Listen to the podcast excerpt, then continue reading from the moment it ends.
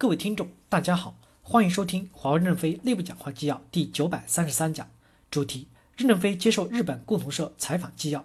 本文刊发于二零一九年十月十六日，接上文。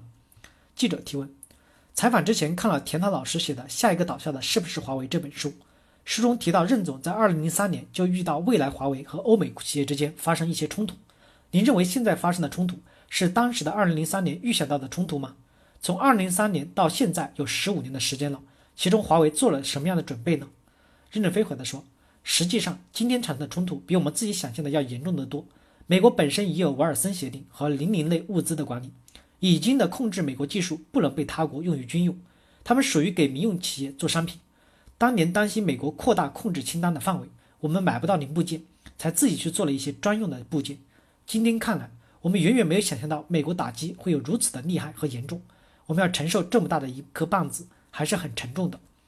记者提问：您刚才提到美国国内对华为出口禁令以及实体名单问题，国内的意见相对比较统一，为什么美国国内关于这一方面有一致的想法呢？任正非回答说：“我认为他们的政治家是统一的，没有说企业是统一的。”记者提问：美国有两大政党，民主党和共和党，现在两个党都有比较统一的看法，为什么政治家有比较统一的看法呢？任正非回答说：“不知道。就像日本在上世纪七八十年代发展到高峰时期。”差点能拿下全世界的时候，美国要压制一下日本。后来他们认为苏联的军事力量太强大，要打击一下苏联，导致苏联解体成十六个国家。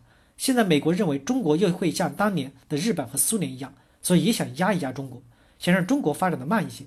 但是他们没有想到，只有中国发展了，才会有更多的钱去买美国的飞机、美国的汽车、美国的粮食等各种产品。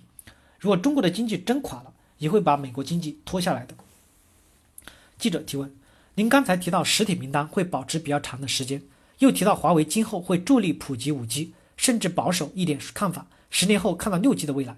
关于五 G 和六 G 的发展，这次美国打压会不会造成负面的影响？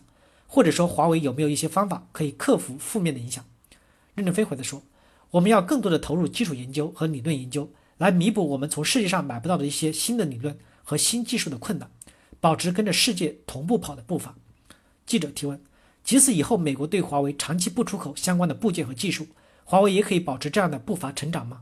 任正非回答说：“美国不出口，还有欧洲、日本很多国家。”记者提问：“您刚才提到基础研究或者理论性研究，美国的一些大学研究机构停止和华为关于研究方面的合作，这会不会对基础研究、理论研究有影响？”任正非回答说：“世界上还有很多大学，不只是美国才有好大学。”记者提问。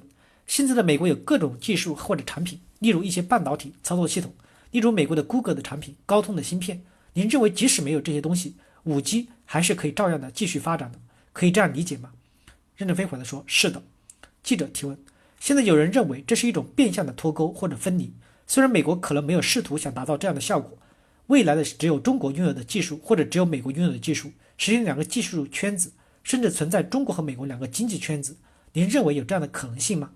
任正非回答说：“不会。如果高通所做的芯片与华为所做的芯片不能互通，那一个人就要带两个手机。你看，过去的手机导出文件非常困难，现在非常快，就是因为有统一的标准。因此，两个标准、三个标准是迟滞了世界的进步。个别的政治家可能会这样想，但是人们不会选择走这条路。感谢大家的收听，敬请期待下一讲内容。”